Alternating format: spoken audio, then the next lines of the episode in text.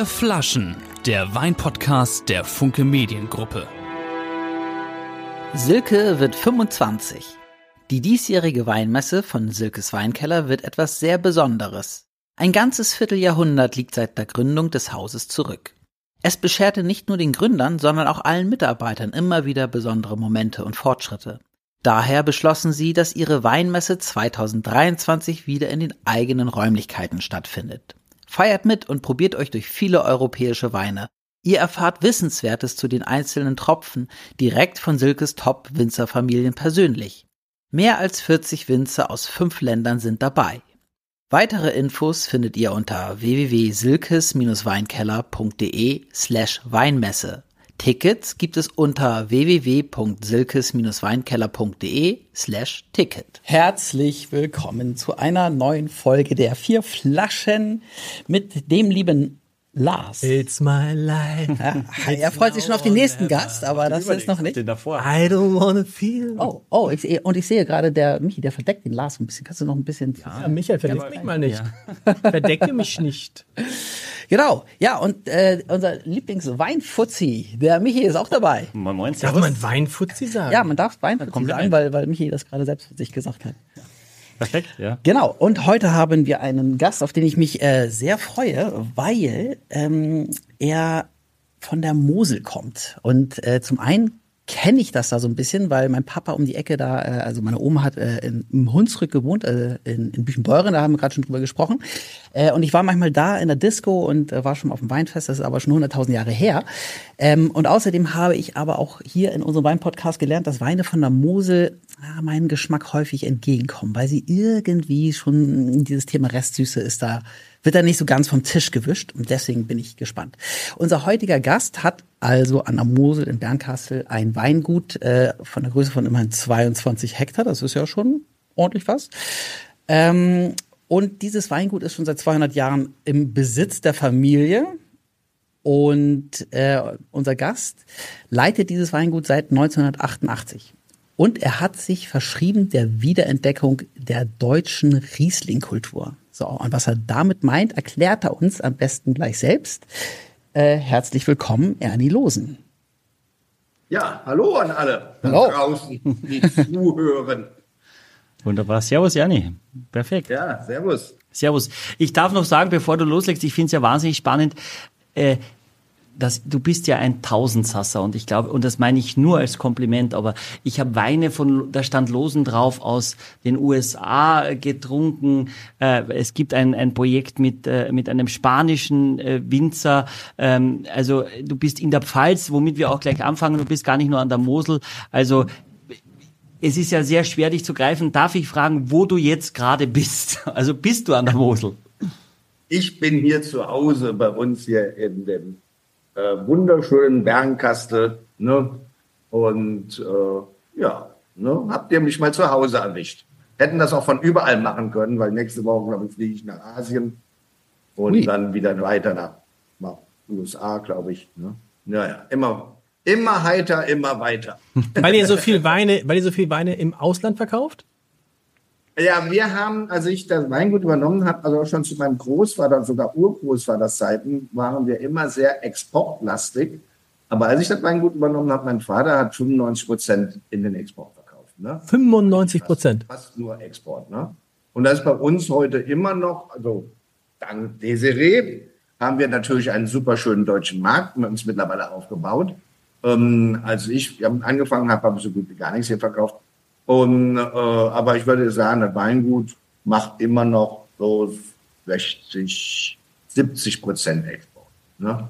Und woran, in 80 woran, Länder. wo, Ach- 80 Länder. 18, und woran liegt das, dass ihr in Deutschland, weil ihr einfach das, den Wein schon woanders hin verkauft, dann bleibt für Deutschland nichts mehr übrig. Ja, erstmal die Kontakte, die wir Export, im Export hatten. Und du musst bedenken, als ich das Weingut übernommen habe, 1988, äh, da war so ein bisschen für die Mosel die saure Gurkenzeit, weil sag mal, der Rheingau war da ziemlich, äh, ziemlich vorne mit den trockenen Weinen. Äh, Deutschland hat nur trockene Weine getrunken, damals die Presse, äh, Siebeck und wie sie alle heißen, Paczensky, die Namen gibt's, kennt ihr gar nicht mehr, die sind Doch, ja doch, doch, die kenne ich doch, doch. Ja. Ne? Siebeck, Paczensky, Klaus Besser und so, die auch alle für eigene, Magaz für eigene Magazine geschrieben haben. Die haben damals halt nur trocken, trocken, trocken geschrieben. Ne? Und das war so diese Zeit, wo also alles auf Bone dry sein musste, total trocken. Nur hat jetzt die Mosel immer ja eine lange, lange, lange Tradition gehabt für die feinen, sagen wir mal, leicht fruchtig, restsüßen Weine gehabt, die natürlich auch bis heute noch im Export sehr gut ankommen. Ähm, und dadurch haben wir das nie aufgegeben. Aber es gab halt einfach die Zeit, das war so die 90er Jahre, 80er Jahre, wo dann hier der Deutsche wurde gesagt, ah nein, der Wein ist ja lieblich, ne? Und so, das, das kann man ja nicht trinken, weil es aber auch, man muss sagen, damals von diesen Herren, kann man schon sagen, fast kaputt geschrieben worden ist, ne? War ja eine Tradition, ich habe das nie ganz verstanden, ne? Warum äh, damals beim Siebeck ein Sautern, ein restsüßer Sautern oder ein Moyeux aus dem Loire war okay, aber ein etwas restsüßes von Deutschland war absolut nicht okay. Ne? Also, wie gesagt, es war halt der Trend und da hat die Mosel immer dann ein bisschen hier in Deutschland auch den Anschluss äh, verloren. Ne? Muss man ganz ehrlich sagen. Ne? Aber es gab dafür bei dem Mosel halt, wenn es um deutsche Weine ging, seinerzeit immer das bekannteste Weinbaugebiet gewesen. Ne? Wenn jemand was in Amerika von Deutschland kannte, wenn es Wein war, war es die Mosel. Ne? Und der Rheingau, der war auch früher sehr bekannt, aber dadurch, dass die nur trockene Weine dann produziert haben, seit, ne, seitdem Graf Matuschka Greifenklau das so Was Vollrats dann, ja. Hat. Ein toller Typ übrigens. Der war nur seiner Zeit voraus, muss man ganz ehrlich sagen. Also heute wäre er ein Superstar, ne? aber damals war er etwas zu früh dran. Er war einfach seiner Zeit voraus. Und, und das war, was eigentlich noch einfach in England oder im Exportmarkt hat die deutschen Weine als trockene Weine oder Rieslinge als trockene Weine da noch absolut abgelehnt. Ne? Und wir haben dann weiterhin unsere Frucht wie immer, ne? schon seit 100 Jahren, Fruchtsüße, Kabinett, Spätlese und so gemacht. Und das lief dann einfach noch sehr gut im Ausland. Ne?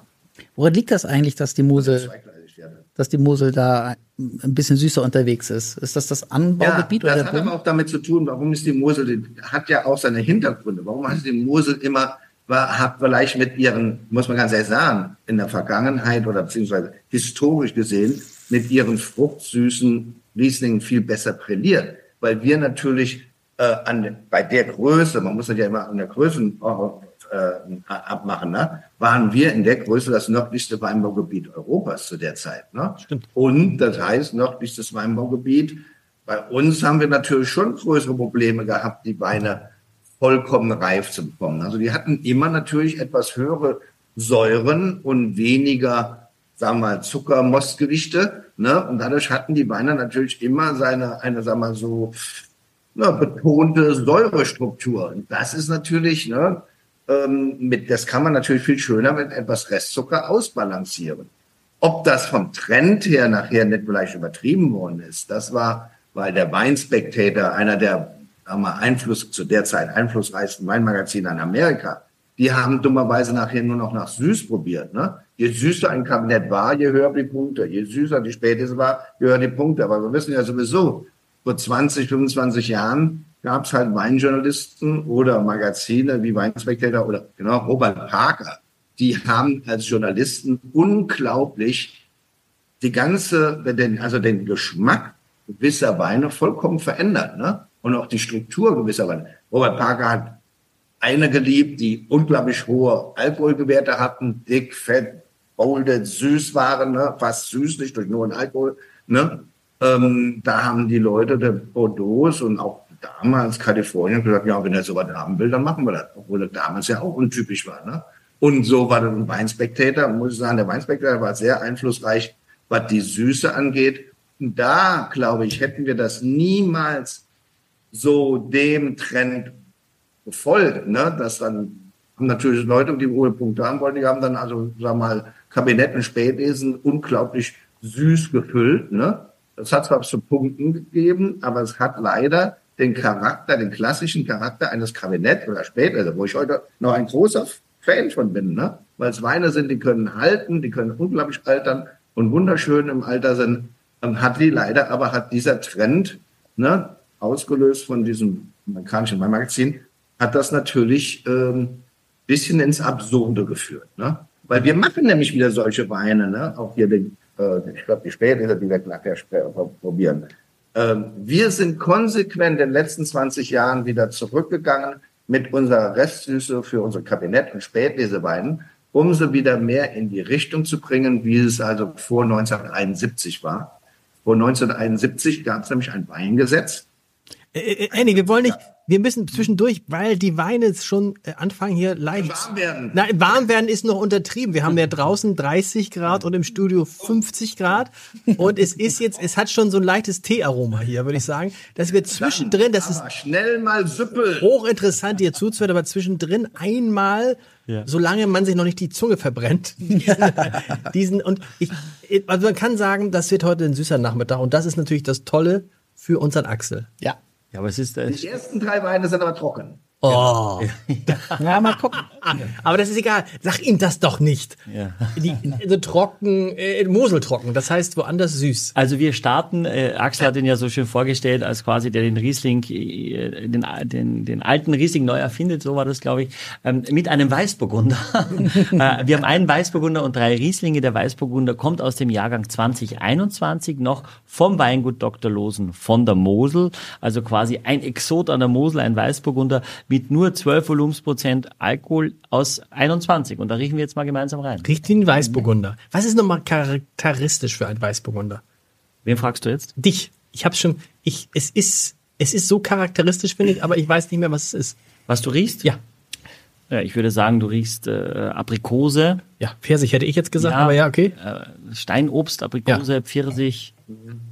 21 ist ja eher ein, ein, ein schlankerer, von der Säure getragener Jahrgang, der jetzt mit dem Schraubverschluss, der behält die Frische.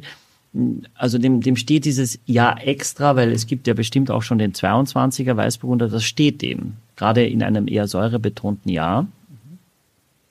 Bin ich ganz deiner Meinung. Ich finde auch den 21er jetzt, ähm, auch weil wir natürlich an der Mosel auch immer eine etwas betontere Säurestruktur haben, auch mit Weißburgunder, nicht nur mit Riesling. Das hat einfach ist geschuldet erstmal der etwas nördlicheren ne, Lage, die wir natürlich hier mit der Mosel Erklärt einmal kurz, weil das jetzt viele Hörerinnen und Hörer immer wieder fragen, weil dieser Begriff immer Ja. fällt.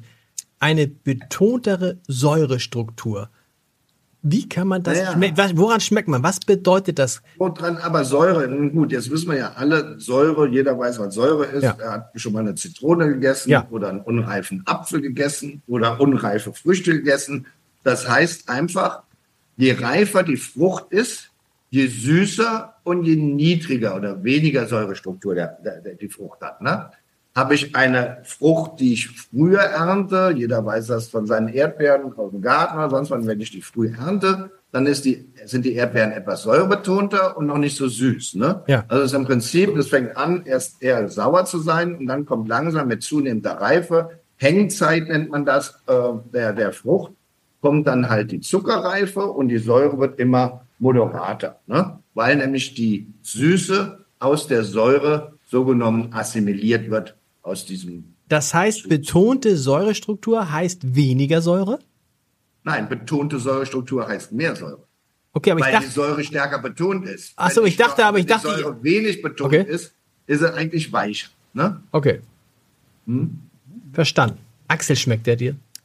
Ja, er, er schmeckt mir, ähm, aber, es, aber es ist schon, es ist schon sauer, ne? Also es ist, äh, wie du sagst, es ist nicht sauer, aber es ist betonter, wenn ich jetzt, sag mal, wenn ich jetzt einen badischen Weißburgunder ne, äh, hätte, der wäre viel reifer, da hätte ich unter Umständen 14, 14,5 Alkohol, weil er einfach viel mehr Zuckerreife hat, aber dadurch die Säure nach wesentlich niedriger ist. Und dadurch wird so ein Wein natürlich viel fetter und üppiger. Und da hast du nicht die Säurestruktur. Und hier ist halt die Balance zwischen Alkohol, das ist ja nur 12 Alkohol, und die Säure ist hier natürlich ein bisschen frischer. Und frischer meint, heißt, kommt auch immer von der Säure. Ne? Wenn ein Wein frisch schmeckt, ist er eigentlich immer von der Säure stärker geprägt. Wenn ein Wein nur dick und fett schmeckt, ist eben wenig Säure da und dann hat, dann ist halt der Alkohol vordergründig. Ne? Ähm, aber ihr, aber so ein bisschen, also so ganz trocken ist er nicht, oder? Äh, na, Deutsch trocken ist Ja. ganz einfach, das ist ja auch reguliert ne, im Weingesetz. Deutsch trocken heißt alles bis 9 Gramm Restzucker pro Liter. Ne? darf sich trocken nennen. Das Ja. ist ein bisschen komplizierter, die, die Formel. Äh, eigentlich heißt es Säure plus zwei, maximal neun, neun Gramm äh, Restzucker. Ne? Hätte der Wein jetzt noch fünf, fünf Gramm Säure, ne? Plus zwei dürfte er maximal sieben Gramm Restzucker haben. Ah, okay. Aber diese neun Gramm Grenze darf nicht überschritten werden, um ihn noch trocken zu nennen. Und Okay. wir halten das so eins zu eins. Säure und, und, und, und, und Restzucker eins zu eins. Also wenn der Wein da mal acht Säure hat, Mhm. ne, liegt er dann zwischen sieben und acht Restzucker. Ist auch, könnte man auch so als Aperitif trinken fast, oder? Vorweg vom Essen? Ja klar, das ist ein super schöner, das ist so, super schöner für mich, so ein super schöner äh, Sommerwein, Welcome Drink. Ne? Man schmeißt den Barbecue an, ne? die Leute kommen, die Freunde kommen langsam an, der hat den Wein aus dem Eisbucket ne? eingeschenkt, schön kühl, ne? zwölf, zwölf Alkohol tut nicht weh. Ne? Da kann man schon mal bis, kommen ja sowieso immer, die, die meisten kommen zu spät.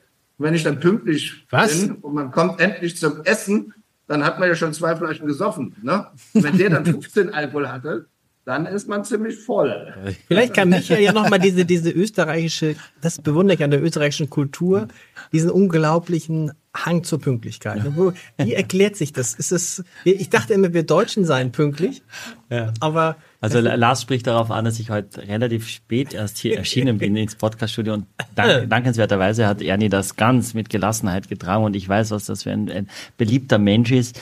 Ähm, das liegt daran, dass ich oft hinterher hech, hech, hechle äh, in meinem Leben und der Arbeit und ich ja noch mittags arbeite und wenn wir dann schon um 14.30 Uhr uns treffen zum Aufzeichnen, dann ist es manchmal ein bisschen eng und ich muss noch eine Gruppe mitservieren und ähm, aber ich bin da und, und du riechst nie nach Essen, muss ich sagen. Ja. Das muss man mal, oder? Axel? Das ist- Er riecht Nee, nie nee. nach Essen, wenn er kommt. Das ist lieb. Das Oder? lieb, Das ist ja. auch Weil meine ist Kollegin hat Kompliment. gesagt, wir haben ja, die Matthias-Zeit hat bei uns angefangen und gesagt, hat sie dann zum Kollegen gesagt, so unter der Hand, die ist auch zu höflich, hat gesagt, irgendwie, ich glaube, der Chef riecht nach roten Zwiebeln, aber ich mag das überhaupt nicht, dass ich auf der Arbeit dann, wenn, wenn der, der dich bedient, irgendwie einen schlechten Atem hat und wenn es eine Zigarette ist, stört mich wahnsinnig, nervt mich das Ja, richtig. du, die hat gesagt, der Chef. Ja, mir, zu mir nicht, sondern aber nur, und dann, ich hatte aber gar nicht, ich kam nur gerade aus der, aus der Küche und hatte den roten Zwiebel von dem Matthias runtergetan, weil es für einen Weinfreund war von mir und dann ist der Zwiebel eben zu intensiv. Und dann hast du ich hatte die Hände aber auch gegessen? gewaschen. Ich Also, habe weder okay. gegessen, auch die Hände gewaschen.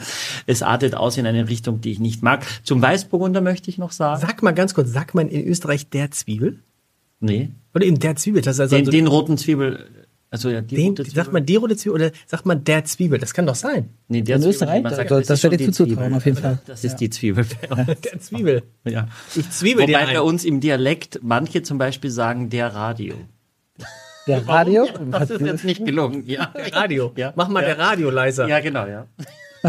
Das ist wirklich alle Kärntner, die zuhören. Der Radio. Was Okay. ich an dem Weißburgunder mag, lieber Ernie, ist, ähm, dass, dass, dass er mir nicht langweilig wird, dass ich also relativ schnell erkenne, dass der Wein eben äh, ähm, eine Energie hat, eine Kraft und durch diese Säure eine Frische, dass ich das den ganzen Abend trinken könnte, ohne dass ich es, dass ich nach dem ersten Schluck schon wüsste, was mich die nächsten drei Stunden erwartet. Das mag ich. Das wollte ich dir sagen. Ein Kompliment. Ja. Und man muss auch sagen, selbst auch der Weißburgunder, äh, wir haben ja noch dieses Weingut in der Pfalz, ne, wo wir ja auch vornehmlich Burgunderweine produzieren, so Weißburgunder, Grauburgunder, Spätburgunder, Spätburgunder, Rosé. Das ist schon erstaunlich, ne? Wie die, obwohl der auch nicht viel höher ist, 12,5 Alkohol. Aber da sieht man doch der Unterschied vom Terroir. Der, dieser Schiefer, den wir ja hier haben, der kommt vom Schiefer, ne? Ähm, da kommt, ist das auch nochmal ein bisschen bekannter, dieses Rassige, was du eben gerade gesagt hast, ne? Das kommt vom Schiefer. Da ist immer ein bisschen mehr dieses Rassige, ne? dieses Spiel, dieses rassige Spiel da, ne? Ähm, was man dann ähm, von anderen Böden oft nicht hat. Ne? Also, deswegen rassiges Spiel? Ist immer signifikant. Rassiges Spiel, ist damit die, die Säurestruktur Genau. gemeint? Ja, der, genau. Der rassig kommt auch von der Säurestruktur, die Mineralität, äh, Mineralität, also zumindest die, die, die, die Struktur vom Boden. Also wir haben früher immer, mein Großvater hat immer äh, von der Schiefergür, also man hat das geschmeckt, dass der Wein auf Schiefer, ähm, Schiefer gewachsen ist, die Schiefergür. Das hast du dann nicht, wenn, wenn das nicht auf dem auf Schiefer gewachsen ist. Aber es hat mit Sicherheit auch mit der Säure zu tun. Ne? Wer war Das ist Dr. halt eine ganz andere, pikantere Säure, wenn du vom Schiefer kommst. Wer war Dr. Losen? Doktor. Also woher kommt der Doktor? Ich glaube, der einzige, das ist das, der, ein- das einzige Weingut, was Doktor heißt in Deutschland. Oder? Nein, nein, nein, nein, nein, nein, um Gottes Willen. Hier, jedes zweite deutsche Weingut heißt Doktor. Das werde ich ja jeden Tag gefragt. Aber, aber nicht auf den Etiketten. Auf den Etiketten. Wir haben, ich kenne oder?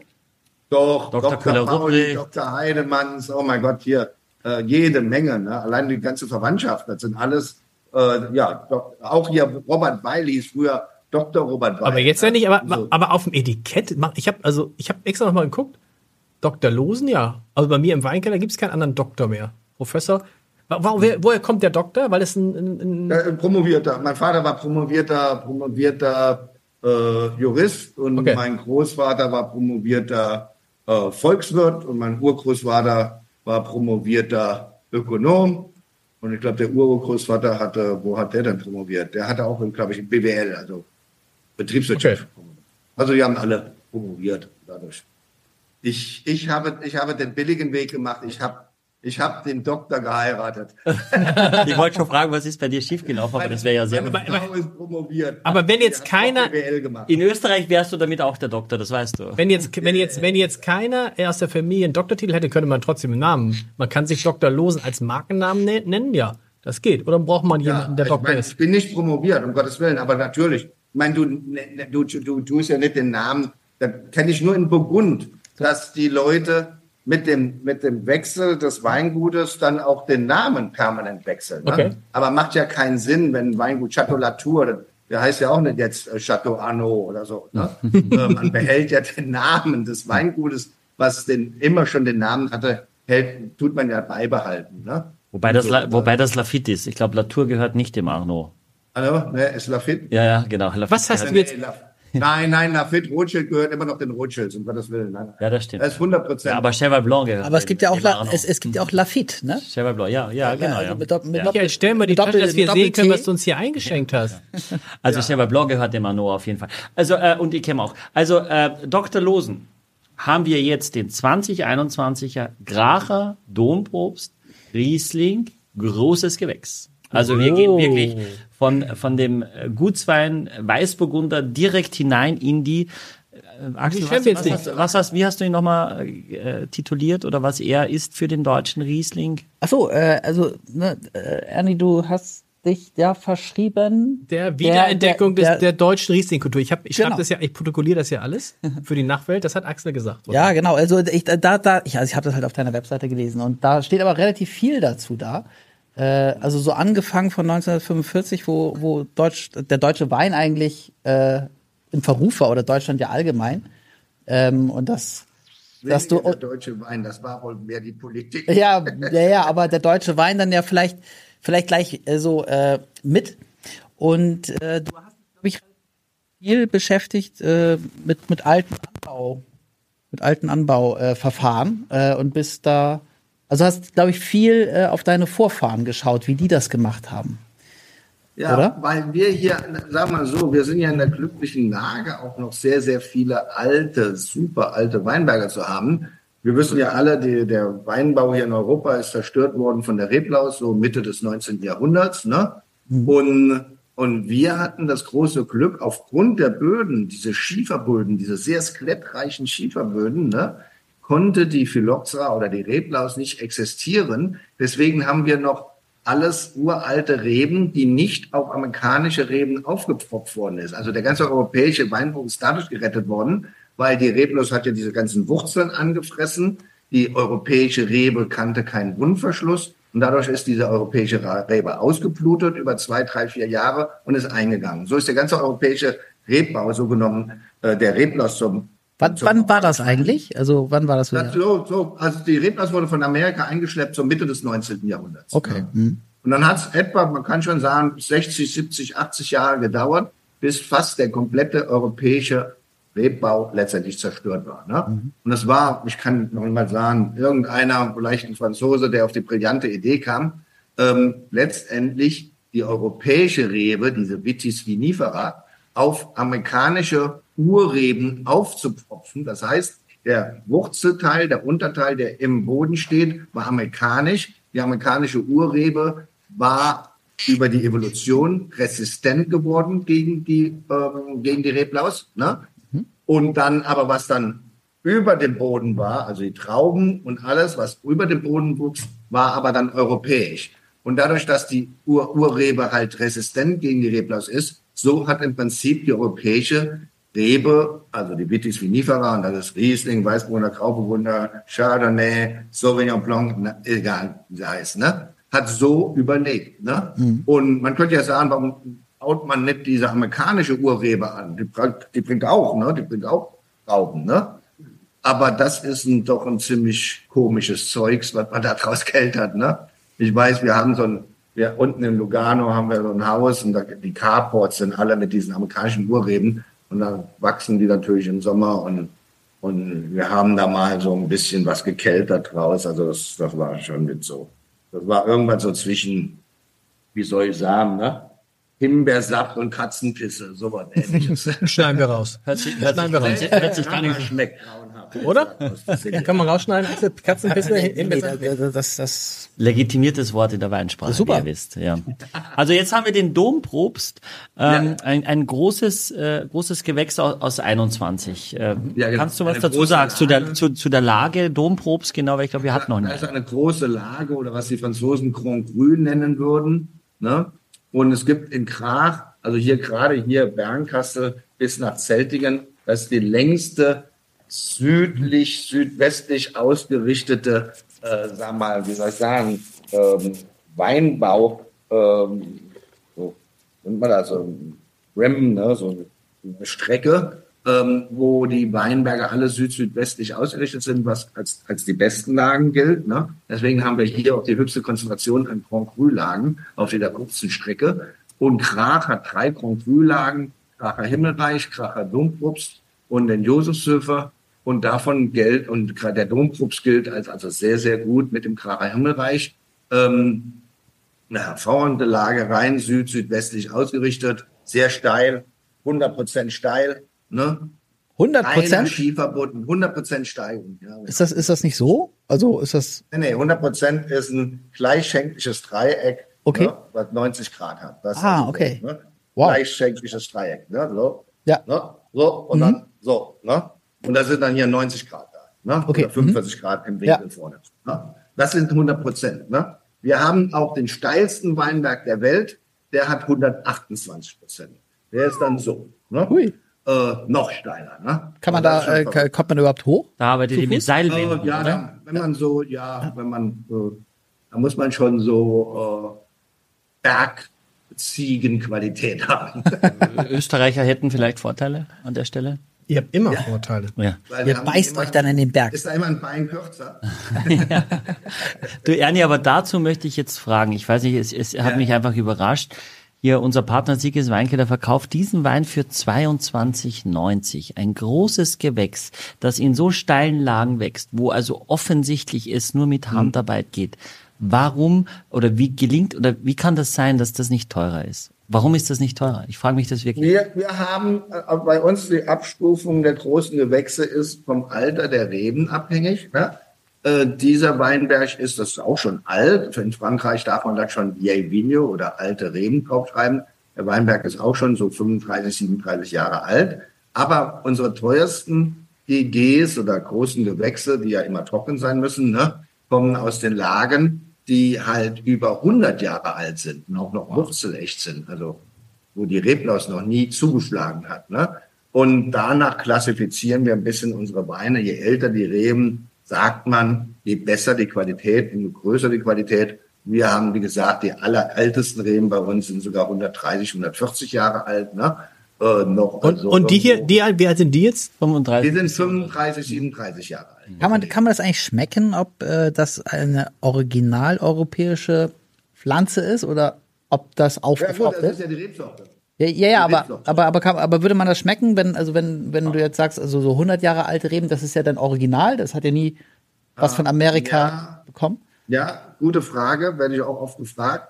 Ich sehe schon einen Unterschied und wenn, wenn man französische Kollegen fragt, ne, äh, zum Beispiel, der ist leider, ist er ja verstorben, Didier Dagenot, der, der, der absolute, äh, der absolute ähm, Produzent an der Loire, ne, mit seinem, seinem Fumé, ne, äh, Silex am berühmtesten. Und der hat zum Beispiel bei ihm habe ich mal probiert. Da hat er gesagt, er ist, war absolut ein Riesenfan von, hat gesagt, Wurzelecht, das sind einfach bessere Qualitäten. Er hatte einfach in seinem Pur Sang Vineyard, den hat er neu gepflanzt, hat einen Teil Wurzelecht gepflanzt, einen Teil mit amerikanischen Reben. Wurzelecht ist zwar nicht erlaubt, hat es halt illegal gemacht, ne? Und den Wein hat er immer separat ausgebaut. Der Sang, ne, mit wurzelechten Reben und mit, mit ähm, ich will schon lieber ein Beispiel nehmen von sich selbst, tut man ja immer gern, sich gerne selber loben, aber der, der Didier, und der hat ein gleich ausgebaut und hat mir dann sechs Jahrgänge gezeigt, ne? Den Poisson aus dem, aus dem Berg, also dem Rebberg mit amerikanischen Unterlagen und den Wein, den er ausgebaut hat, direkt, ja, einfach so, ne, just daneben, wo aus Wurzelecht. Und man hat das, äh, hat das, man hat einen Unterschied gesehen, ne? Und da waren die Reben ja sogar gleich alt, ne? Weil mit dem kann keinen direkten Vergleich machen, wenn die wenn Reben ganz alt sind, kommt noch mal eine andere Qualitätsstufe dazu aufgrund des Alters. Aber in dem Fall waren die Reben ja gleich alt. Mhm. Und es war immer ein Unterschied zu schmecken gewesen über die fünf, sechs Jahre, die er mir gezeigt hat, zwischen den Weinen, die vom wurzelechten, von den wurzelechten Reben kamen und die von amerikanischen. Es war zumindest ein, ein Unterschied gewesen, ne? ob das jetzt wie bei ihm, weil er gesagt hat, das Größte ist aus wurzelechten Reben, und das ist dann bei ihm der Asteroid. Ne? Wenn der Poisson hat, keine Ahnung, damals gekostet 80 Euro oder sowas, ne? und der Poisson hat 350 Euro, da kann man jetzt natürlich drüber streiten, ob der dann preislich viermal besser war oder fünfmal besser war. Mhm. Ne? Aber für ihn ist es das Größte und viele französische Winzer sagen das heute noch. Also ich sehe auch einen Unterschied. Ne? Mhm. Aber, aber jetzt, aber jetzt Unterschied hier. Bei dem Wein, Michael, was schmeckst du da außer Salz? Ich schmecke sehr viel Salz. Na, zum, zum einen bin ich überrascht, dass es also sehr, sehr leicht wirkt ja. äh, vom, vom, vom Alkohol her. Ich finde, äh, der, der erste Moment, wenn dieser Wein auf den Gaumen trifft, dass es extrem weich ist. Das mhm. würde mir auffallen. Ich finde, es ist ganz, ganz smooth. Und wir reden über, auch über 21, also offensichtlich auch über etwas säureintensiveren Jahrgang. Aber der, der allererste Moment ist eben was sehr, sehr Weiches, Charmantes, was sehr, sehr Elegantes und auch was sehr Zurückhaltendes. Sowohl, äh, also jetzt von der Säure, es ist nicht aggressiv, ja, und es ist sehr, sehr fein ziseliert, sehr, sehr feingliedrig. Und das ist etwas, was mich, was ich, was mich schon total abholt. Mhm. Ja, also wirklich, äh, es wirkt auch sehr unaufgeregt dabei. Also nicht gemacht, sondern wirklich na sehr natürlich, was ich immer als Kompliment äh, sehe. Was, was, wann würde es gemacht wirken? Ja, gemacht ist es, wenn man versucht, den Alkohol niedrig zu halten und dann Teil früh erntet äh, und dann merkt man, es war nicht ganz reif, physiologische Reife war nicht mhm. da. Gemacht ist, wenn man ein Holz nimmt und, und aus, aus den Trauben, aus der Qualität der Trauben irgendwas macht, was die Natur aber leider nicht im Weinberg gemacht hat. Und, mhm. und das ist es nicht, sondern das ist, das ist die, der, der Versuch des Transports vom Weinberg in die Flasche, ohne einzugreifen mit zu viel künstlichen Mitteln, sondern quasi wirklich das zu transportieren, was ja die größte Kunst ist eigentlich. Mhm. Und was schmeckst du? Ah, was schmecke ich? Weil das finde ich. Rotwein trifft Champagner? Mit verschiedenen Getränken wird üblicherweise nicht angestoßen. Um diesen Fauxpas zu vermeiden, haben wir vom Hamburger Abendblatt gleich zwei Tipps für Sie. Füllen Sie Ihre Gläser doch mit unserem limitierten Jubiläumscremant und erhalten Sie Tipps für Alltag und Beruf im modernen Knigge-Magazin. Cremantflaschen und Magazin sind erhältlich auf abendblatt.de slash shop oder an unserer Geschäftsstelle direkt am Großen Burster in Hamburg ganz schwer. Was du beschrieben hast, kann ich auch so sehen, aber es fällt total schwer zu sagen, wonach schmeckt dieser Wein. Mhm. Tatsächlich hatte ich jetzt gerade so was, was, was in der Nase, was eher kräutriges. Aber dann so ein bisschen Apfel, vielleicht so ein bisschen so, weißt du, so. Oder? Wo, wo bist du? Das ist auch typisch, Kernfruchtaromen. Ne? Mhm. Riesling von der Mosel ist immer von mehr oder weniger von Kernfruchtaromen geprägt. Das heißt, Apfel, ne, weißer Pfirsich. Wenn es dann reifer ist, geht so ein gelber Pfirsich über. Ne? Äh, also Steinfruchtaromen, Aromen, also von, von, von, von Früchten, die halt Steine drin haben, wie, Apfel und. Ja, aber ich habe ich hab auch was Kräutriges, fast wie so ein bisschen Liebstöckel mhm. oder so ganz leicht. Also das auch so eine, so eine frische, so eine leichte Phenolik gibt, auch in der Nase. Das habe ich am Gaumen gar nicht so arg, aber in der Nase sehr wohl. Aber ja. das Irre ist halt, das Irre ist halt wirklich diese, diese, dieses, dieses, dieses, diese Weichheit, diese Balance, diese Unaufdringlichkeit. Das ist wirklich, ist ja aber typisch, oder? Für so einen großen Wein. Dass der eben. Ja, also was sagen wir so, wir versuchen, also wir gerade hier unsere ganzen Trocken, alle Trockenweine, sogar unser Gutsriesling, ne, wird bei uns also sehr traditionell noch ausgebaut. Ne? So eigentlich, wir produzieren alle unsere trockenen Weine noch so, wie unser Urgroßvater trockene Weine produziert hat, weil das Weingut besteht ja aus zwei Weingütern. Mein Vater wie meine Mutter haben beide, waren Einzelkinder, haben beide ein Weingut geerbt. Ne? Ja. Und dadurch sind durch Heirat zwei Weingüter zusammengekommen. Meine Mutter stammt aus diesem berühmten Brümschen Familie, ne? Oh, okay. Johann Josef Brüm, ne? Familie, also beziehungsweise mein Urgroßvater hat damals ähm, zwei Schwestern geheiratet von Johann Josef Brüm. Als die erste verstorben ist, hatte die jüngere Schwester noch geheiratet. Ach, wie nett. Okay. Und, wie das so geht. Und, ähm, und, äh, und die haben wie heute immer noch, also mein Großvater hier mütterlicherseits, die haben immer noch fruchtsüße Weine ausgebaut. Kabinett, Spätelsen, Auslesung, traditionellen Wertauslesung und so weiter. Während mein Urgroßvater, Großvater, mein väterlicherseits hat eigentlich damals zwischen 1880 und 1930 nur trockene Weine produziert. Ne? Und äh, die, die Tradition, die er hatte oder diese wie er die trockenen Weine ausgebaut hat, klar, alles in großen Holzfass, alten großen Holzfass, ne? ähm, wurden natürlich alle auf natürlichen Hefen spontan vergoren. Ne? Aber wenn, wenn die Weine dann trocken waren, dann wurde dann abgeschwefelt, vollgemacht, immer vollgefüllt. Ne? Und dann wurden die Weine liegen gelassen, äh, mindestens ein, zwei bis acht Jahre im Fass liegen gelassen, auf der vollen Hefe, ohne abzustechen und immer nur beigefüllt. Und das haben wir, das machen wir auch noch weiter. Unsere Weine, wie jetzt diese, sind Minimum liegen die ein Jahr in dem großen Holzfass auf der vollen Hefe. Ne? Ähm, und dann wird erst abgestochen, nach einem Jahr, nach zwölf Monaten wird erst abgestochen und dann auch abgefüllt. Ne? Also das ist ein bisschen in Österreich, kennst du natürlich Frau Saas, ne? Mhm. ist da ja auch eine sehr berühmte ja. Nikolaihof ne? in, in der Wachau, ja, genau. abgefüllt ist ja. auch ein gutes, abgefüllt ist auch ein gutes Stichwort. Wir müssen ja Axel noch ein bisschen abfüllen hier. Ja, ich will, oder, oder, weil die, Spät, die also Spätlese, Axel kommt bald. Ja, genau, ja, aber bei der Spätlese bin ich wahrscheinlich. Ja, genau. Das heißt ja aber auch, das ist der aktuelle Jahrgang. Das heißt, wenn die Leute sagen, habt ihr nicht schon den zweiten? Das gibt es ja noch gar nicht. Michi, gib mir ein Glas hin. Gib der liegt bei uns noch im Fass. Ja. Ist noch nicht Verstehe. abgefüllt. Der liegt gib, mir, gib mir der Glas. Äh, du und Ernie, Gibt es noch die Untergrenze beim VDB, was der Alkohol betrifft, für große Gewächse? Oder äh, gibt es Also Mindestmostgewichte, ja, Mindestmostgewichte. Ne? Ja. Also Mindestmostgewichte muss äh, mindestens Spätlese Mostgewicht sein. Ne?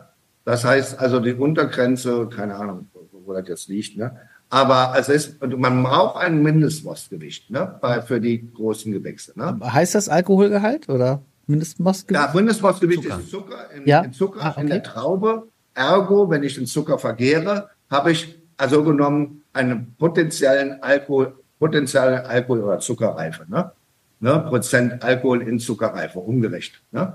Also wenn ich das, mindestens, also wenn alle Zucker, wenn ich alle Zucker ver, ver, ver, ver, ver, ähm, äh, vergehre, vergehre, habe ich dann den Zucker komplett in potenziellen Alkohol umgewandelt. Ne? Und, und ich muss eine Mindest, Mindeste, Mindest äh, Zuckerreife haben bei den Trauben, da will ich ein großes Gewächs machen.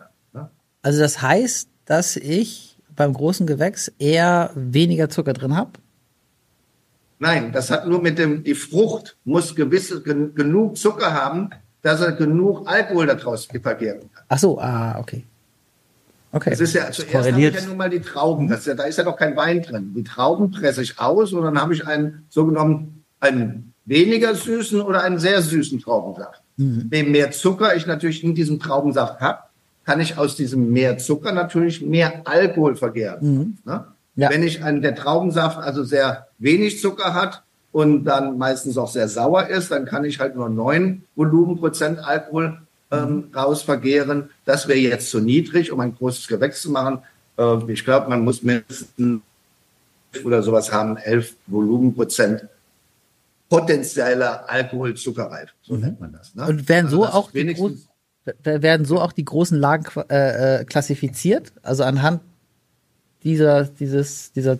Also diese Lagenklassifikation ist natürlich daran ausgerichtet. Je wärmer die Lage ist, je besser das Mikroklima, je wärmer die Lage ist, ne, Mhm. je mehr natürlichen Zuckerreifer habe ich. Ne? Wenn ich deswegen sind die, die, die, wie soll ich sagen, die, das Mikroklima einer Lage sehr wichtig. Ne? Mhm. Je besser das Mikroklima, je reifer bekomme ich die Trauben. Das war natürlich hier in der Mosel noch viel wichtiger gewesen als in Sizilien. Da geht man eher in die kühleren Lagen, dass das Zeug nicht überreif wird. Bei uns geht man in die wärmsten Lagen, dass wir überhaupt Süße bekommen. Ne? Das stimmt, das ist ja, ja. logisch. Ne? Je nördlicher ich bin, je schwieriger wird es, eine, eine, eine Frucht, das spielt ja eine Rolle, ob es jetzt Trauben sind, Äpfel oder sonst was, je schwieriger ist es, die Frucht süß zu bekommen, reif zu bekommen, je nördlicher ich bin. Je südlicher bin, da ich mehr Sonne habe, Ja. habe ich natürlich Früchte, die schnell äh, reifer werden, süßer sind. Ne? Und da kommt auch der Alkohol her. Wenn, wenn man sizilianischen Wein oder süditalienischen oder spanischen Wein, da haben wir mittlerweile 14, 15 Prozent Alkohol, weil da wird alles aufgrund der hohen ne, Sonnenscheinstunden und der Wärme wird alles natürlich super reif, super süß, die Früchte. Ne? Deswegen kann man hier auch keine Apfelsinen anbauen. Ihr müsst es mal- nicht reif. Ihr, Genau. ihr redet sehr, sehr viel über Weine, stelle ich fest. Es ist, es ist heute so Naturwissen, Axel, du, es ist so naturwissenschaftlich heute. So Ja, so aber das Chemie, gut. Also, aber- Physik. ja, aber in das der Zeit trinke ich den Das Wein. hat nichts mit Chemie zu tun. Das heißt, also Ja, wenn, wenn ein Österreich Wenn ein Fisch du ist, hat es, einen Baum im Garten hast, ist es ganz einfach, ne? wenn ein Österreicher am Tisch ist, hat es dann immer ist was. er sauer, der Apfel, pflück ihn spät, dann ist er schön süß Danke, und sehr angenehm. Recht, äh, recht hast du. Und jetzt ist es insofern spannend, weil wir aus dem gleichen Jahrgang ein anderes großes Gewächs haben, aus einer natürlich, finde ich, noch bekannteren Lage, aus dem Ürziger Würzgarten. Ein Sag nochmal, sag nochmal. Ürziger Würzgarten. Ja, ich hatte gestern einen Winzer aus Bordeaux da und der hat gesagt, oh, those German names, I cannot, uh, I cannot tell them, uh, it's so complicated. Why don't you have Grand Cru on the label? Und ich habe gesagt, äh, Ürziger Würzgarten, äh, ja, also bis er den ausgesprochen hat, muss er mindestens drei Flaschen getrunken haben, dass das fließend läuft. Aber ich Sag mal, wie lange muss man warten auf den Ürziger Würzgarten? sehr gut. Wow, ja, Kannst du auch? Wie lange mussten? Nein, nein, das kann ich ihm aber sagen. Aber der Ürziger Würzgarten, auch ein großes Gewächs. Spannend auch der gleiche Alkoholanteil, also 12,5. Und jetzt versuchen wir mal, diese beiden Weine zu vergleichen. Erstmal sensorisch. Ich muss sagen, er ist, äh, das ist jetzt bisher mein Lieblingswein heute und der hat Das unglaublich. hast du getrunken. Ja, ja, weil ihr habt ja Ich hab ihn schon schlürfen Nein, gehabt. das war so ein Ja, bisschen, ja. das, das war so, ich hatte solche schlimmen, äh, ich habe so schlimm an Physik. Kopfschmerzen und dann- und dann, wenn du kein Physik, trinkst? Mathe, Chemie, es Ah, wurde okay. immer, ich hatte das Gefühl, Michael schrieb sich irgendwelche Formeln auf und da wollte ich gegen antrinken. Ach so, ja. wir fangen mit der Nase jetzt. Wir, wir zwei Ja. holen jetzt hinterher nach. Äh. Litschi, Litschi hast ist gut. Okay. Ja. Ja, ich habe auch ein bisschen roten Apfel. Ich habe ein bisschen mehr äh, äh, zitrische Aromen in der Nase schon.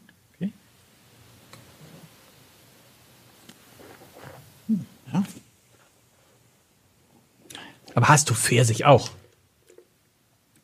Ja. Im, im, im, auf dem Gaum, am Gaumen, Okay, am Gaumen habe ich. an der Gaumen. Mhm, am Gaumen habe ich An der Gaumen. ähm, habe ich jetzt auch ein bisschen Grapefruit, also ähm, auf der Zunge ein bisschen was Herbes. Das ist weil richtig gut. Es ist, ich finde, du merkst, es ist mehr Punch da, es hat ein bisschen mehr Druck, es ist klarer, es ist, es ist geradliniger. Es ist energetischer noch, ähm, während der andere mehr charmant ist und ist hier sofort, ähm, finde ich, ein bisschen, äh, ja, ein bisschen breitschultriger, aber nicht, nicht Ja. jetzt vom Alkohol, sondern einfach vom, vom Der eine war Terence Hill und der andere ist Bud Spencer. Kann man das so Das, zusammenfassen? das, ja, genau, genau so. So, genau so, so. Ja, genau so ist es auch, weil nämlich der, wir hatten ja der, das GG aus dem Domprobst, ne, ist vom Schiefer, vom blauen Schiefer, Ürziger Würzgarten, Spice Garden, Vineyard, ne. Ähm, das ist im Prinzip die einzige Lage hier an der Mittelmosel, die eben nicht vom Schiefer geprägt ist, sondern von, von verwittertem roten Vulkangestein, ne. Also es ist ein verwittertes rotes Vulkankonglomerat, ne? ein ganz anderer Boden. Und wer sich hier, meines Erachtens, das sieht man ja und eigentlich auch richtig beschrieben, hier haben wir oft das Grapefruit und manche so andere, so ein bisschen kräutrigere Aromen und, und sowas. Ne? Ähm, das ist einfach, weil der vulkanische Gestein prägt den Wein halt in ganz anders als der Schiefer. Und das reden, die Franzosen reden dann von Terroir. Und das ist schon hier erkennbar, ne? dass man, und, und man hat das Gefühl, dass er eben breitschultriger ist, ne? Ein bisschen üppiger wirkt, obwohl er Üppig ist 12 gut. genauso 12,5 Alkohol hat wie der andere. Aber das kommt dadurch, dass dieses rote Schiefergestein, also was wir da haben, kein Gestein, dieses rote vulkanische Konglomerat, einfach die Säure anders puffert, geschmacklich puffert. Aber wir müssen doch auch mal jetzt, Gleich. wir müssen doch auch mal sagen, ist einfach geil, oder? Ich meine, das ist halt wirklich ein Hammer-Wein. Ein toller Wein. Ein ganz, ganz, also voll, Und vollmundig und so. Und hier sind die Reben über 100 Jahre Wow. alt. Weit über 100 Jahre alt. 100 Jahre wurzelechte Reben. Ne? Da sieht da man auch nochmal, da kommt eine ganz andere, Aber- ohne jetzt höher im Alkohol zu sein. Ja. Aber dieser Irre. alten Reben, dieser andere Gestein, der macht, gibt eine größere Intensität, ne? Komplexität. Ne? Aber jetzt Ohne teuer. Mehr Alkohol. Teuer, Michael, das ist jetzt viel teurer. Ja, na, ist, der ist, Was? Das ist billiger. Nein, der ist nicht billiger, aber der kostet 28,90. Krass. Und das finde ich ist wirklich, Ja. wirklich wenig für die. Ich meine, Ernie, du bist so viel unterwegs. Ich, ich war schon auf Chateau Saint-Michel. Das ist ja der weltweit größte Riesling-Produzent, wo du diesen Eroica nicht trockenen Riesling machst.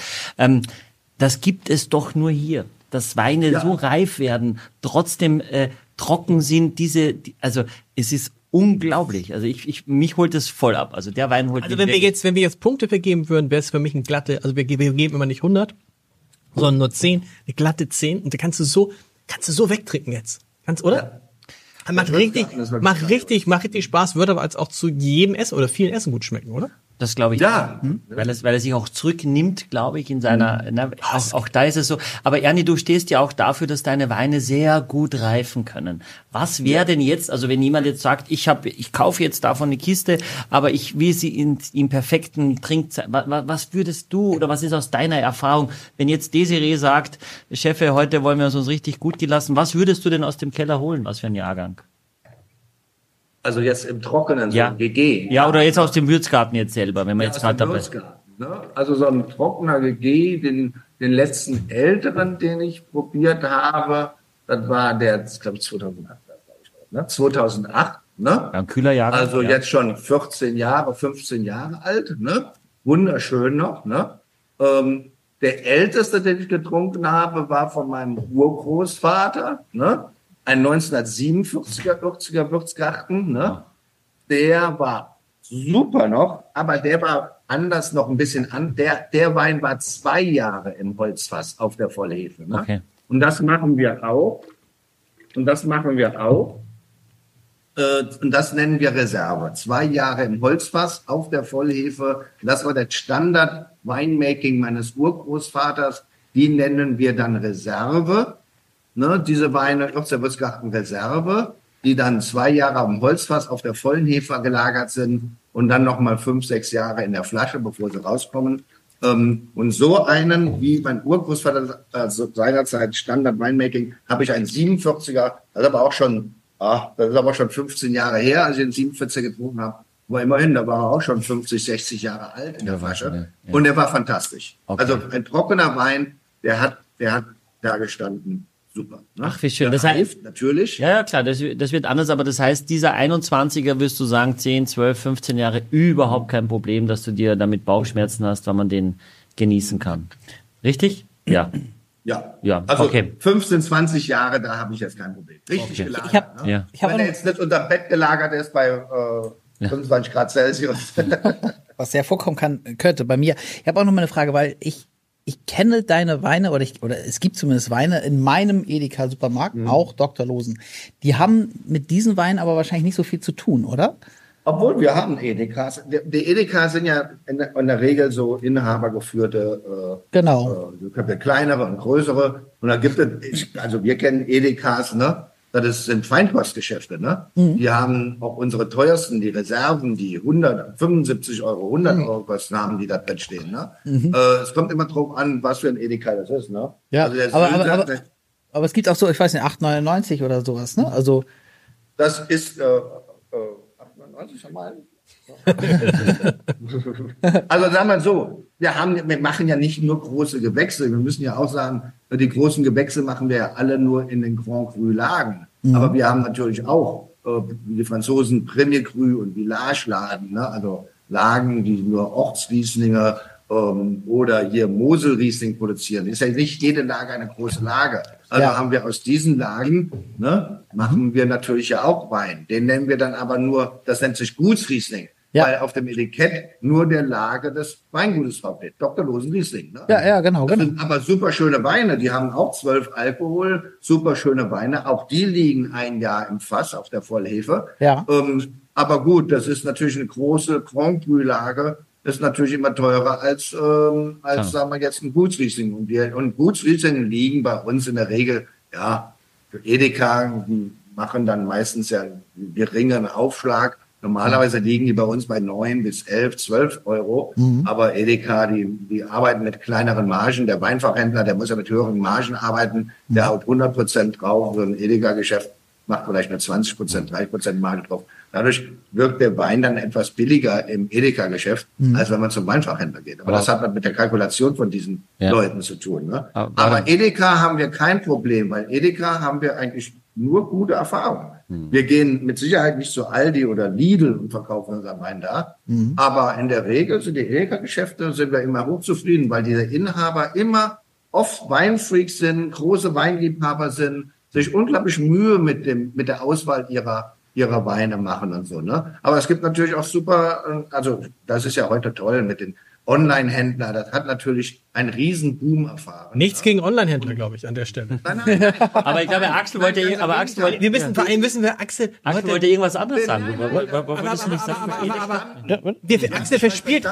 Wir haben noch fünf Minuten für, wir haben noch fünf Minuten für Axels Lieblingswein. Das finde ich so gemein. Das ist so gemein, weil das, Axel, ich habe für dich jetzt mal ein bisschen mehr eingeschenkt. Es ist, es ist, es ist wirklich erstaunlich, wie, wie ihr euch Sorgen um mich macht. Nein, weil wir wissen, dass was ich sagen wollte, was ich trinken will. Ja, weil wir, wir, wir wissen, ich weiß ja, dass du dieses Glas noch austrinken möchtest, was ja hast sehr du, gut hast du, eingeschenkt hast du ist. einen Anschlusstermin, Lars? Was ja sehr gut eingeschenkt ist. Also, wir Sehr haben gut jetzt, eingeschenkt ist, wie letztes Mal. Sehr gut eingeschenkt. wir haben mal. jetzt zum Abschluss 2020. Was ist bei dir eigentlich? Könnt, könnt, könnt ihr mal ein bisschen äh, noch den Fokus nicht verlieren, bitte, jetzt beim letzten Wein. Es ist der Dankeschön. Lieblingswein Ihr von Sag, Axel. sag, Genau. zu spät kaum ab. Die Wählener Sonnenuhr Riesling Spätlese aus 2020 ist unser letzter Wein und die 8 Volumensprozent Alkohol auf dem Etikett initiieren, dass es ein nicht trockener Wein sein muss. Und jetzt, ich finde, jetzt ist immer wirklich drei Minuten nur Axel, dass Axel das, wie das abfeiert, was er sagt. Und ich freue mich drauf, Ja, Axel. Wahnsinn. Also ich, ich, ich rieche da schon rein und ne, man sagt ja, also ich habe hier gelernt, man kann Süße nicht riechen, aber ich rieche sie trotzdem. Und zwar in Form eines von Gummi oder sowas. Irgendwie. Keine Ahnung. Also, äh, Andy, du musst, du musst mir verzeihen. Ich bin, wie du vielleicht schon gemerkt hast, nicht der professionellste Profi, aber irgendwie rieche ich das. Ähm, Oder? Das darfst du nicht ausspucken, Axel. Nee, das ist ein Sakrileg. Das musst du trinken. Und du hast doch mich 8%, das ist praktisch wie Apfelsaft. Ja, es ist wie, wie, wie, wie so eine Limonade. Oder? Das hast du ja auch sofort dann. Dass Herrlich. du dieses zitrische, ja, aber sorry, Axel wollte. Nee, nee, nee, alles gut, aber, aber was ich jetzt eben meinte, also, weil ich rieche da, ich rieche da wirklich sowas, ich weiß nicht, ob es gummimäßig ist oder. Meinst du Weingummi? Nee, nee, nee, nee. Du meinst nee Gummi, oder, oder Gummi. vielleicht ist es auch dieses Brioche. Ja, äh, ich glaube, ich glaube, ich, ich glaube, ich weiß, was du sagen willst. Ich würde sagen, es ist vielleicht eher so Ananas oder so. Okay. Ja, nein, ja. Das ist ja, sehr charmant. Ja, nein, nein, ich wirklich. rieche Katzenpisse. Ich, nein, ich glaube, ich weiß, Ja, also Ananas, also im Geschmack, würde ich sagen. Aber das, was ich so rieche, das habe ich schon bei vielen Weinen, die, die halt ähm, viel Restsüße haben, habe ich das irgendwie schon irgendwie gerochen. Also ich kenne Okay. diesen Geruch, aber ich kann ihn, glaube ich, nicht, nicht so richtig beschreiben äh, jetzt an der Stelle. Ähm, ja, aber das fand Und was passiert dann am Gaumen? Was, was ist dann? Du musst auch mal, du musst auch mal einen größeren Schluck nehmen beim, beim, beim Ist ja so. Oder? Bei der Spätlese. Also was am Gaumen passiert ist, dass du, dass du sofort merkst, a, dass es nicht nur süß ist, sondern dass es, äh, dass es, dass es salzig ist. Sofort hast du auf der Zunge auch dieses süß-salz, da ist sofort Action los, da ist sofort was los äh, am Gaumen. Ähm, und dann finde ich, ist es, hört es erstmal gar nicht auf. Nee, also, genau. Ein Wein, der gar nicht, äh, der gar nicht mehr weggeht. Ja, und das ist, Und er ist halt überhaupt gar nicht so süß. Also er ist süß, aber er ist nicht, er ist nicht anstrengend süß. Ne? Also das ist und Überhaupt. überhaupt nicht. Ja. Ich finde ihn grandios. Ich finde ihn wirklich grandios. Und ärgere mich, dass ich dir so viel eingeschenkt habe. Ja, du kannst es abhaben. Nee, möchte ich nicht. Ernie, die Wählener Sonnenuhr ist eine der bekanntesten Lagen der Mosel. Ja. Das kann man schon so sagen, oder? Ja, kann man sagen. Und, Das ist im Prinzip, weil in der Sonnenuhr, also warum heißt der Weinberg Sonnenuhr? Weil unser Ur, Ur, Ur, Urgroßvater ne, Onkel, sorry, Onkel Jodebus Brüm 1842 dort eine Sonnenuhr gebaut hat in den Weinberg, ne? Und eine Sonnenuhr, wissen wir alle, funktioniert nur in einer reinen Südlage. Also es ist schon impliziert im Namen des Weinberges, dass das eine reine Südlage ist. Und eben sagte ich ja, die besten Lagen mit dem besten Mikroklima sind die hundertprozentigen Südlagen. Hier haben wir viel Sonnenschein, hier kriegen wir eine schöne Reife. Die Aromatik, die geht oft eher dann, wie ich eben sagte, so gelber Pfirsich oder Aprikose. Ne? Ähm, und und man hat, was wir natürlich hier haben, die Süße und die Säure macht ein wunderschönes Spiel. Wunderbar. Der Wein wirkt dadurch, dass der Wein, der Wein hier hat jetzt eine hohe Säure und dadurch wirkt die Süße nicht so, wie soll ich sagen, wie die, wie die aus Klebrig, nicht- sticky sweet. Ja, klebrig, man hat, ja. Man ist eher wie in eine schöne reife Frucht reinzubeißen, beißen oder einen schönen reifen Apfel, wo man dieses Säurespiel hat und die Süße Spiel und das macht eine so wunderbare Raum. Finde find ich total. Ja. Ern- Ernie, ich, ich will unbedingt wissen, du bist so viel unterwegs. Wie ist denn das Standing des deutschen Rieslings international? Was reden denn die Leute? Was, wie, wo siehst du das? Also als ich angefangen habe, 88 und mit der Riesling-Flagge ne, durch England gepflügt bin oder in Amerika, da war natürlich deutscher Wein, hatte dieses Image äh, ähm, super plonk. also billig und süß. Ne? Und wir können also mit, mit, aber damals waren wir ja nur noch eine Handvoll von Leuten, Dönhoff, Icke, Robert Weil, die die Flagge hochgehalten haben für den Riesling und gegen dieses fürchterliche Zeugs, was damals die Fraumilch hieß, angekämpft haben. Ne? Und man kann ja sagen, in den 40 Jahren, kann man jetzt fast sagen, ne, hat sich unglaublich viel getan. Der deutsche Wein hat wieder wirklich ein Standing, hat, ist anerkannt und das Schönste ist, die Fachpublikum, ne, die Journalisten, ne, äh, ob es Jancis Robinson ist und wie sie alle heißen, die haben vor 20 Jahren schon gesagt, das, das sind große Weine. Leider war es bislang nie so richtig beim Konsumenten angekommen.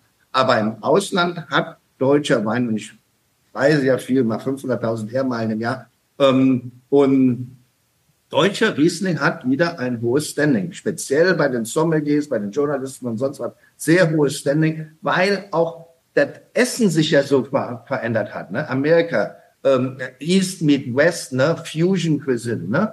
Äh, Es gibt ja nicht reine französische Küche mit mehr, also asiatische Küche mit französischer Küche, mit europäischer Küche und sonst gemischt. Und da brauchte man jetzt auch andere Weine. Und, und Riesling ist halt sehr, sehr, sehr vielfältig, sehr versatile, wie die Amerikaner sagen. Ne?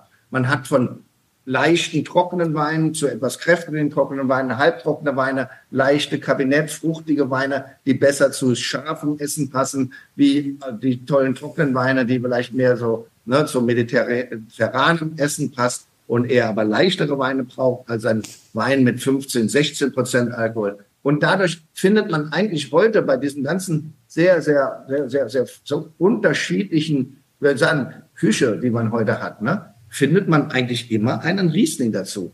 Der passt. Ne? Also ich, ich muss Das ehrlich macht es so spannend. Das, das macht es spannend. Ich, ich, ich, ich oute mich und sage, dass ich so eine Flasche einfach Ich oute auch, mich, Punkt. auch mal alleine, Das, du, das lässt du aus, dass, dass dass du ich so mal alleine auch wegtrinken würde. Würde, ja. Ja, Wow. ja, ja, das würde ich auch. Mit, Also, mit, mit, mit acht Mit- Alkohol. mit das, acht? ja. Mit 8% Alkohol hat mein Großvater immer gesagt, da ist ein lecker Möselchen zum nüchtern trinken. Das ist toll. Und der Wein, und das ist das Schöne, kostet 21,90. wow. Ja. Das ist echt. Und das Paket in dieser, so wie wir es haben, in dieser, wie, wie, finde ich, wie, wie wirklich, äh, kostet also unter 80 Euro äh, versendet. Und das finde ich ist wirklich wahnsinnig viel Wein, wahnsinnig viel authentisches Deutschland. Ähm, ich, also, äh, hol, holt mich also komplett ab. Wahnsinn, Ähm, shit. Also wirklich, also gerade noch eine Riesensteigerung, immer von Flasche zu Flasche und die letzten beiden einfach Wahnsinn. aber würdet, würdet ihr sagen, dass das jetzt der letzte besser schmeckt als die davor? Also anders. Es ist anders, genau, Ja. völlig richtig, würde ich auch so, auch so sehen. Ähm, Ja, ich, ich glaube, man kann auch mit dem letzten schon mal auch wie diese Lanze brechen von den Leuten, die immer sagen, nee, es muss trocken sein. Ja. Das ist ja komplett, es ist ja überhaupt nicht richtig. Also und und Aber äh, für dich, aber du bist ja eigentlich eher im ja. Trocken. ja, das stimmt. Also ne? ich, für mich war der Würzgarten heute das, wo ich sage so, Mama mia, Finde ich auch. Finde sag ich auch. mal hier, Ah, äh, ein Mann. großes Gewächs unter 30 Euro, ähm, dass das diese Kraft hat Mhm. und dieses äh, dieses Potenzial auch zur Reife, wo ich dann, also das würde ich, ne, ich würde heute wahrscheinlich die Sonnenuhr 20 kaufen, sie 20 Jahre vergessen und dann äh, mit, mit Mitte 60 anfangen zu trinken und sagen, jetzt kann ich nicht mehr so viel ab, deswegen trinke ich jetzt die alleine oder ein Glas mit meiner Frau. Du bist in Äh, 20 Jahren erst Mitte 60. Das ist ja, das ist so fies. bist dass so beneid- nein, du bist beneidenswert. Ja, ähm, und ähm, aber ich, ich mag auch schon den Weißburgunder, ja. Und natürlich ist es ist, ist auch auch schon der Dompropst spannend. Aber für mich ist jetzt heute, muss ich sagen, würziger Würzgarten. Es gibt einen Grund, warum diese Lagen und diese alten Rebstöcke. Das, ich finde, das spürst du dann auch diese Energie, die aus dem Boden kommt. Und dazu haben wir einen der der lebenden Legenden im Weinbau bei uns im Podcast. Also es ist für mich heute wirklich ein Feiertag. Deswegen habe ich auch wirklich einen strahlend blauen Anzug angezogen. Bin noch gar nicht so, wie mein Anzug ist von meinem Gemüt. Also fühle mich noch recht, recht nüchtern. Der blaue Blitz. Und muss, es sind jetzt noch nicht die Schlussworte, aber aber es es klingt wird, so. nein, es wird nämlich, ich weiß gar nicht, ob Ernie da ist, aber es wird am 1. und 2. September wird Silkes Weinkeller, unser Partner, ähm, das ist eine Werbung jetzt, glaube ich. Aber die werden 25 Jahre alt und es gibt dann so eine Hausweinmesse in, in Meerburg. Und ich glaube, es ist im Gespräch, dass wir da sogar einen Live-Podcast aufzeichnen. Das ist im Gespräch. Ja, also es kann Falls passieren. ihr dann bis Anfang dahin von September. der MS Europa runter seid, Und dann würden wir gerne unsere Fan Fanbase kennenlernen, die Menschen, die uns jeden. Ihr seid auch siehst da. Auch da? Sag mal, Ach, sag mal. stark. Was ist da los? Kannst du, kannst du, kannst du dann, ich meine, ich- also ich meine, ich meine, aber kannst du noch so eine Flasche bringen? Ja, ja, ja, ja. Oder auch zwei. Ernie, vielen, äh, das war großartig. Vielen, wie alt war eigentlich John Bon Jovi? War der auch war der über 60 schon? Ja. Ja, knapp über 60. Ja, aber war- das war ein toller Podcast. Durfte man ja alles nicht ansprechen. Man Ja, durfte ja genau. nicht, was man alles, Genau. man durfte nur über Weine reden. Ernie, vielen Dank, dass du uns ertragen hast. Ja, Wirklich vielen, vielen Dank. große Freude. Glückwunsch an Danke auch. Ich danke auch. Wir sehen uns, wie heißt es in, in, in wir sehen uns in, was ist Meerbach? Nee, Meer, wie heißt es? Mehr, äh, äh, äh, nee, äh, mehr, nee, heißt es Meerbusch? Äh, Meerbusch, nee, Meerbusch. Nee, nee, an der goldenen, An der- goldenen, in Mettmann. In Mettmann. Mann. Ah, ja. Super. Da sieht man, wir sind nicht ja, gekauft. genau. Aufs Leben, Freunde. Ernie, vielen Dank. Mega. vielen Dank, Super. ne? Großer Typ. Danke, danke. Großer. Aufs Leben. Danke. Aufs Leben. Aufs Leben. Prost, Aufs Leben. Prost, Prost. Aufs Leben. Macht die Flaschen noch leer. Ja, da musst du, das musst du Axel nicht zweimal sagen. Problem. Kein, kein Problem. Wird gemacht. Ist ein Trinkbefehl. Ja, genau. Ja, genau. Exklusiv für alle Fans der vier Flaschen. Mit dem Gutscheincode Podcast spart ihr auf euren ersten Einkauf bei Silkes Weinkeller ganze 10%. Angebote entdecken unter www.silkes-weinkeller.de.